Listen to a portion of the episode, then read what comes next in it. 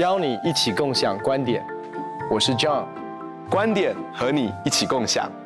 我是 Ian。今天我们要来回答网络上面朋友的问题哦。那这个也是关乎小组，在小组里面互动当中，有一种人，他们不是不分享，而是太爱分享。那爱分享也不是问题，可是他们每一次的分享哦，都在抱怨同样的事，而且呢，他一讲就讲了很久，有的时候整个小组分享的时间就被他拿走了，而且如果你打断他，他还给你变脸呢。那碰到这样的一个小组员，在小组当中，我们应该怎么样的应对？哇，这真的是一个很难处理的问题哦。我觉得，如果小组里面有这样的人哦，那说真的，大家都会很头痛，因为大家就会觉得说，好像要应该要爱他、包容他，可是又慢慢的又觉得，啊，来参加小组是一件很辛苦的事情。那我觉得，很多时候这样的人是缺乏一个自我的觉察，很可能他在那样子的忧伤跟痛苦的里面，或者是。他一直在这样的模式的当中呢，以至于他已经没有自己察觉不到这件事情。那我觉得，其实适时的让他知道是好的。当然我，我觉得可能不需要在公众的时候让他知道，但是我觉得小组长或是一些很爱他的啊人，私底下让他知道，这个也是操练关系当中的诚实。对他来说，他需要操练节制，他需要去尊重整个小组，他需要给别人机会啊。那。呃，他需要用更健康的方式来表达，哦，那但是另外一件事情就是说，其实，在爱心对他说诚实话也是重要的，因为我们去想象一件事情，我们一个礼拜可能只有一个小时、两个小时，我们在一起小组，那这个人在小组当中这样做，很可能在他的职场当中还是这样做，在他的家庭中也是这样做，在他朋友圈也是这样做，那你知道，小组当中的弟兄姐妹可能是对他最有爱心的一群人了，是，是那。也许他在别的地方，当这么做的时候，别人早就对他避之而唯恐不及了。所以，其实，在爱心的里面对他说诚实话，让他留意到他这样的事情，其实很可能帮助他的婚姻关系，其实很可能帮助他在职场上面跟同事的关系，跟他朋友的关系，甚至跟他孩子的关系。你知道，很多的父母亲其实也是不知不觉，他在小组的里面一直在说同样的事情，他也是每天在念他先生一样的事情，或是每天在念他孩子一样的事情，但是他自己是没有觉察的，因为他。在那个忧伤里面太厉害了，或是他在那个愤怒跟苦毒里面太厉害了，所以呢，其实需要让他有这个自我的觉察，甚至更进一步的是，需要去帮助他，可能经历到医治的释放，可能去为这个问题来接受咨商，因为他的问题可能已经不是这个小组能够帮助他的，而是在那个咨商的当中，啊、呃，可能是 sozo，可能是什么，就是帮助他，让他内在能够成为一个更健康的人，让他有自我觉察。也让他能够成为一个更健康的人。其实真的就是，我觉得有几个方面呢我们可以来思考。就是说，当你在分享的时候，其实没有错，我们是鼓励弟兄姐妹啊、呃，这个所谓的敞开，分享你的脆弱，然后呃，学习呃，不再隐藏在一些这些我们的武装、嗯、或者是这种啊、呃、的一个互动的里面真诚。可是要考虑几个方面，就是说有一些的敞开，其实是要看场合。我也要说的是，有的时候在小组的一个整体的一个运作当中，它可能不太适合是非常私密的这种敞开。可能这样的敞开，可能比较适合的是，比如说你跟小组长一对一的时候，或者是你跟核心的一群领，就两三个人的这种环境，你真的去分享你生命当中一些这个是。比比一般整个的这大型的这个小，就是说我们整个的小组在运作的一个流程当中是更适合的，嗯，呃，这是第一个。第二个是我觉得在分享这些的当中，其实一个很重要的目的，比如说我们在分享很多的时候，我也发现一些一些状况是说，我们其实是在分享我们的脆弱，可是有些人在倒的是情绪的垃圾，嗯，这是不一样的哦，对。你在做的是一个情绪上面的宣泄，跟你在寻求小组员的一个属灵的支持、帮助是不一样的。嗯，因为属灵的支持帮助不是说我把我的一个垃圾完全没有整理啊，完全也没有来到神的面前来寻求神的眼光，而是说我就是把我里面的垃圾全部这样倒在小组小组员身上，或者是整个的小组的身上，然后期待你们。在这个我分享的过程当中，第一个，给我时间，给我注意力；给我你们的同情心。那我要说的是，你在分享的是你的自怜，你不是在分享你的脆弱，你在分享的是自怜。然后你的分享、你的敞开，变成你操弄整个小组的一个方式。某种程度允许我这样说，我这样讲可能会重了一点，但是如果一不小心，在我们情绪整全当中还没有很健康的一个状态的里面，有的时候这种情绪的勒色，或者是倒勒色，或者宣泄的方式，会成为小组勒索的一个方式。你不让我分享，你没有爱心，嗯，你爱心的方式就是要听我讲，你不要插嘴，就你你懂吗？那可是。你上个礼拜也讲过了，上上礼拜也讲过了，为什么要从头讲？而且你你会发现，有时候我们在做辅导的时候，真的有些人他讲哦，他一开始就像是一个录音带一样，你是根本插不上话的哦。对对对对对对对。他也没有听你的话，他要讲完他的话，然后那个之那个之后是一个小时，你完全没有办法接到。然后你有时候有些电话，我们真的接完接的时候，一接起来就知道，一个半小时跑不掉。对。那我要说的是，我们所说的脆弱敞开，不是这种。你如果真的是寻求帮助，那个那种的互动是很不一样的。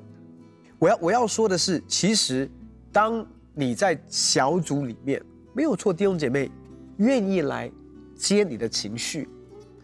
可是那个动机你一定要清楚知道是对我我在寻求帮助。那在寻求帮助的时候，我不会说你一定要这样帮我，你要先听完我全部讲完，然后所有的。大家都不要讨论，全部的注意力焦点都在我身上。那我要说的是，这是一个很不健康的一个分享。嗯，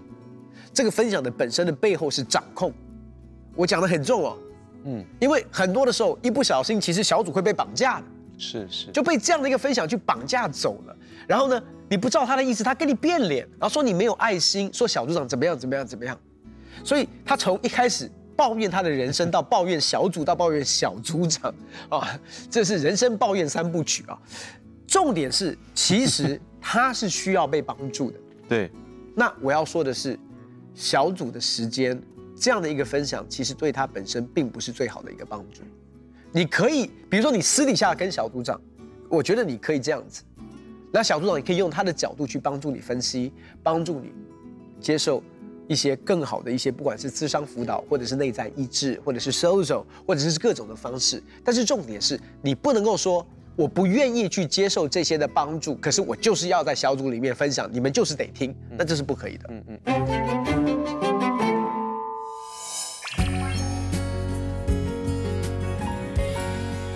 让你讲到这样的这么极端的状况，这么不健康的状况，就是这么带着掌控性的人的状况的时候，我真的觉得这个时候面质他，或者是说在爱心的里面说诚实话是非常重要的。是，我觉得。那个时刻，牧者跟领袖，其实，在主里面的弟兄姐妹不能够害怕，必须要勇敢的去告诉他，因为他自己已经掉入到某一个漩涡，他在这个苦毒的里面，在这个伤害的里面，或在这个受害者的心态里面，他自己是不知道的。所以，只有在爱心说诚实话，在这个面子的过程当中，帮助他发现自己的问题。那其实我们都遇过很多人，在这个当中，他会发现哦，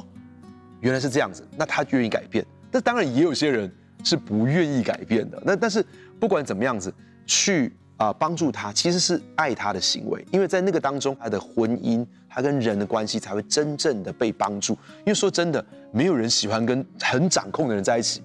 连孩子都想逃离，连另外一半都会想逃离。而这样的人，其实我我我常常说，这个是一个有点悲剧的性格，因为他太渴望爱了，对，所以他必须要紧紧的抓住。可是他越抓住，别人越喘不过气来，别人越想要逃走，然后他逃走的时候，他更伤痛。他进到一个非常恶性的循环的当中，就反而他会被，就他可能在抱怨的是他被拒绝，对，可是他在抱怨被拒绝这个行动本身是要就创造出更多后面更多的被拒绝的事实，对，所以其实怎么样子帮助他，让他能够健康，让他释放，甚至很多时候他知道怎么样用一个健康的方法来表达，那真的很重要。呃，前阵子有一本书哦，就是一个一个法国人所写的。他那他自己这个法国人自己这样讲，他说，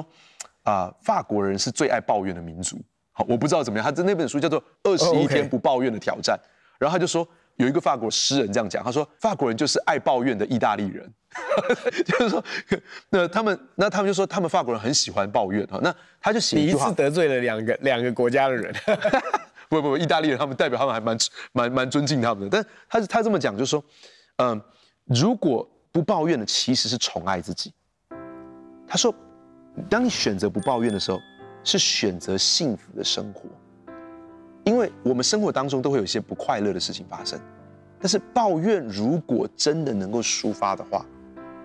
好，如果真的能够抒发的话，那就对你有好处。可是事实上，绝大多数的时候，抱怨是让你自己在这过程当中又陷入到这个情绪对里面，变得更不快乐，变得更强化它了。所以，我其实很喜欢那那个书里面这样讲的，说不抱怨是宠爱你自己，你自己是可以选择幸福的。那他他在里面就讲到说，你。不等于是你要压抑，不抱怨不是压抑，不抱怨是你知道用什么样的方法表达，你知道用什么样的方法解决，然后让你自己能够很快乐的活在当下。所以其实我我觉得怎么样子帮助这个人，我们所爱的这位弟兄、这位姐妹，他怎么样子能够真正的不用抱怨的方法来短暂的抒发那个情绪？你知道，我自己很长一段时间在强迫症的里面。那我很清楚知道说，他现在会有一个很强烈的驱力，告诉你你要去洗手，你要去关门，你要去做这个事情，你要吞咽口水，你要算什么几步，你你知道你要去做很多这些事情，那个驱那个力量强大到一件事情，就是你只有去做那件事情的时候，才能够得到暂时的舒缓。但是那个暂时的舒缓会让你进到下一次的模式，你得要不断的、不断的、不断的屈服在这个模式的里面，看起来是一个暂时的舒缓，事实上。是你落入的那个模式，所有的瘾头都是这个样子。就是当你进到那个瘾的里面，看起来是你做这件事情的时候得到了自由，但其实是你进去的时候是进到一种更大的不自由里面。抱怨其实也是一样。当我们进到抱怨的问题的时候，我们暂时在说这句话的时候，看起来好像一瞬间，这一瞬间我们是得到很大的释放，但其实我们是进到了这个循环的里面，我们便持续不断、持续不断，一直在抱怨。那事实上，它在我们生活当中带来的。不舒服、不快乐是更大的。那华里克牧师呢？他在讲到团契人生的时候呢，他其实有谈到这个事情。他说，有些人就是 EGR，就是 Extra Grace Required，他们就是需要更多恩典的人。那当我们去面对这些人的时候，同时之间，华里克牧师也希望我们明白，他说，神为什么把这些需要额外恩典的人，好像他们就是比别人需要更多的关注。他们好像就是比别人需要更多的爱。他说，神是为了他们的好处，也是为着我们的好处，把这些人放在我们当中。嗯，那其实这个事情让我从一个不同的角度来思想，就是说，神把这个人放在我们当中，因为我们确实是一群特别有爱心的人，我们也是可以帮助到他的人，所以神为了他的好处把他放在我们当中，但神也是为了我们的好处，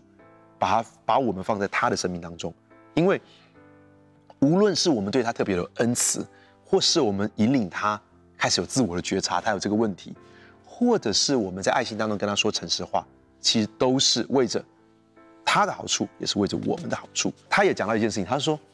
我们是家人哦。他从一个角度来讲，他说我们为什么会在一起，是因为我们是彼此相属，而且我们是属于神。所以我们为什么会在一起，是因为我们都是神的儿女。那这个很像什么呢？就很像你跟我，我们都有。好几个孩子，你有三个孩子，我两个孩子，对不对？那孩子之间的兄弟姐妹之间是一种很特别微妙的关系，因为他们在这个家庭里面，是因为他们都是爸爸妈妈的孩子，他们很不一样，他们非常不一样，他们甚至之间也常常会斗嘴、吵架，但是让他们在这个家里面的关系就是他们是我们的孩子。同样的，我们是神的儿女，我们在这个地方我们也非常的不一样，我们有斗嘴。那华里克牧师这样讲，他说家人有些时候。家人其中之一可能有些时候有点笨，但他们还是我们的一员。我真的是引用了他所讲的话，他在讲，他说：“哎，也许我们觉得他这样做实在是，我我们觉得很很奇怪的事情。但是，但是，他说每一个人都有他的怪癖跟令人厌烦的地方，但群体生活不强求大家都要一模一样。团契生活是基于我们跟神的关系，因为我们都是一家人。那他也提到一件事情，他说你要了解别人为什么会有这样的表现。”知道他们的背景，当你知道他们为什么，他们经历过什么，有的时候我们就更能够去谅解他。第二件事情就是说，只是因为我对一件事情不害怕，不等于别人对这件事情就不害怕。他的恐惧，他对同一个事情发生在我身上，我觉得他所讲的事情没有什么啊，并不严重啊，为什么有那么大的伤害？为什么那么害怕？那华理克牧师也要我们去思想说，只是因为我自己不害怕，不等于别人不会那么害怕。只是我对这件事情不那么受伤，不等于别人就不需要那么受伤。所以其实，呃，我觉得从这两个角度来思想，就会更加的平衡。就是我们该用爱心说城市话的时候，就要这么说。但另外一件事情，就是要知道一件事情：神是为了他的好处，也为了我们的好处，把它放在这里。那我们都是神的儿女，让我们对他的背景有更多的理解，那也有更多一点点宽容。所以我觉得其实是这样，就是说，当他，我想他第一次这样的分享，我觉得我们大家都应该有的一个态度就是接纳。嗯，那这个问题因为是说周而复始的抱怨同样的事，就说他不断的在重复他的分享，而且那个分享分享是一个一个他的伤痛。或者是他所遇见到一个不公平的对待等等这些事情，那我觉得那个逻辑其实是这样，就是说，呃，我会帮助他去厘清你的分享是否是在自怜的里面。那如果是在自怜里面的话，真的，其实那个分享只不过是在群体当中，希望我们给你同情，那那个同情本身就成为你的慰藉。意思是说，你从这个互动当中找到了你的拯救。但是你没有找到真正的拯救，所以我觉得那个爱心说诚实话，其实是会引导他进入到真正的拯救、真正的帮助的里面。可是这一点，不是每一个人都愿意再继续往前走。意思是说，他其实是希望我可以从这个伤痛里面走出来。可是我我每一次的分享，其实是我就可以让大家的焦点在我身上，然后得到我需要的同情，我就觉得哈开心。可是我觉得就是要帮助他去理明白，是说，其实，在小组里面，我们可以给你在这上面的帮助是有限的。嗯，其实我们愿意跟你一起祷告，我们也愿意为你祷告。可是接下来有一些从伤痛当中走出来的历程，嗯，是需要专业的帮助，是需要一些除了小组的陪伴以外，其实我觉得在教会或者是在社会当中已经有足够的这种。不管是资商辅导的资源，或者是内在医治的资源，如果他愿意的话，其实这个这样的一个医治、释放，或者是一个更新的一个历程，才是真正对他有帮助的。嗯，而这个历程其实不会在小组员的面前发生。嗯，很多的时候，这个是其实是说，OK。哦，那我知道教会原来有这样的一个咨商辅导的机制，或者是我们教会就是个全人关顾的一个机制。哦，那我知道这个是对我有帮助的，因为你知道我们做牧者，其实我们都辅导过很多人。其实我我坦白讲，我诚实的说，如果他跟我谈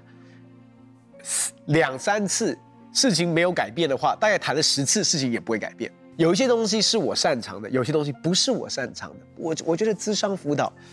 虽然我是心理学的背景，但是我觉得这个。有比我更专业可以帮助弟兄姐妹的，我也可以帮助他祷告，可以做释放的祷告。可是，其实有一些的东西是包括信念的重整，包括我们怎么样从这个伤痛当中走出来，然后从过程当中释放饶恕。其实它是一个一个一个一个旅程，我只能够这样讲，它是一个旅程。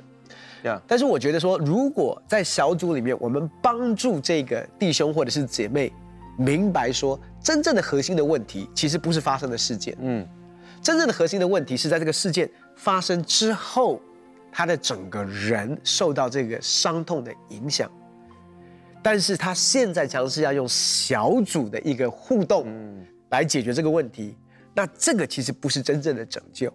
所以我们一定要帮助他，引导他进入到真的可以帮给他帮助的。然后在那个历程当中，其实我觉得小组继续陪伴他，嗯，就是你你你去。不管是去咨商辅导，或者是我们教会的全人关顾的的的一个历程，比如说六次的一次，或者是多久一次，在那个当中，我们继续与他同同同同行，在这个过程当中，我觉得我们能够做的是陪伴。可是有很多专业的当中，他必须要认出说，我不能够成为你的拯救啊，你不能够一通电话我就跟你，你一通电话来我就跟你聊个两个小时，嗯嗯嗯，因为你会开心，可是那不是真的可以，那治标不治本，是是是，那真正的本其实一定要带到神的面前，可是其实这些。智商辅导或者是内在医治，它有一个非常完整的一个历程，而且不只是让你能够找出你的问题的核心，而且其实在核心当中对症下药，甚至是在后面你的整个人的恢复，包括一个正确的信念，甚至是怎么样一步一脚印的走进到自由跟健康的里面，其实他们都是一个有一个非常完整的历程。Yeah. 那作为不管是牧者也好，作为一个小组长，我一定会说：“Hello，我要告诉你，你一直来找这样的一个模式，其实对你不是最好的帮助。是，是真正能够帮助你的，其实是这些其他的这些机制。那那个某种程度，你不一定会立刻得到你要的慰藉，嗯，可是你可以真正迈向自由的途径，却是。”那一条路径，Amen。哎，John，其实我觉得你刚刚分享里面很重要一件事情，就是要让人们知道小组的限制。小组其实不是不好，但小组有它的限制，每一件事情都有它的限制。就好像说，你没有办法跑到一个乡村的卫生所，然后说，哎，我要来开我心脏的刀。那乡村的卫生所确实可以看一些病，可以开一些药，但是如果你要看，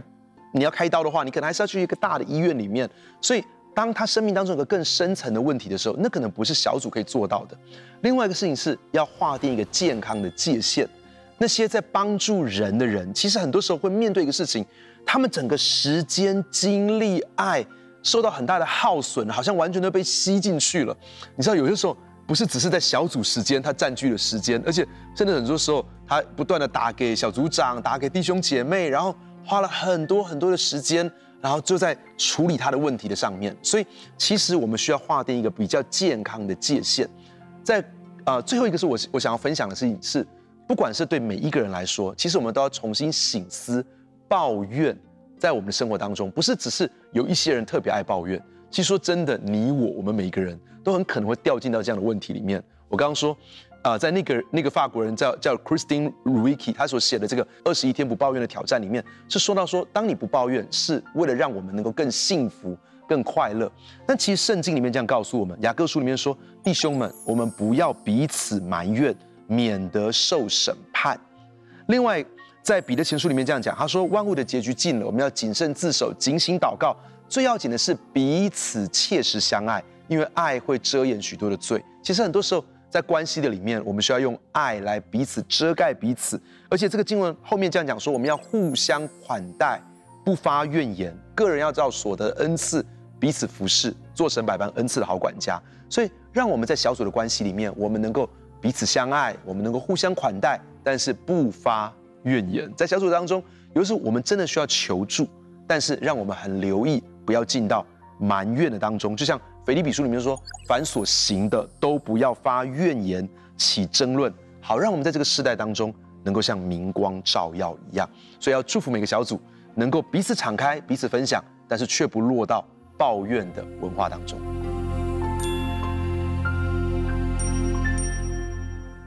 谢谢大家对共享观点的支持，我们会不定时的在平台上面回答你的问题，所以欢迎你一定要留下问题哦，也不要忘记。订阅、按赞、分享、开启小铃铛，还有现在在 Pocket 上面也可以收听到我们的节目了。很高兴跟你们分享我们的观点，也欢迎你在网站上面跟我们分享你的观点，共享观点。我们下次见。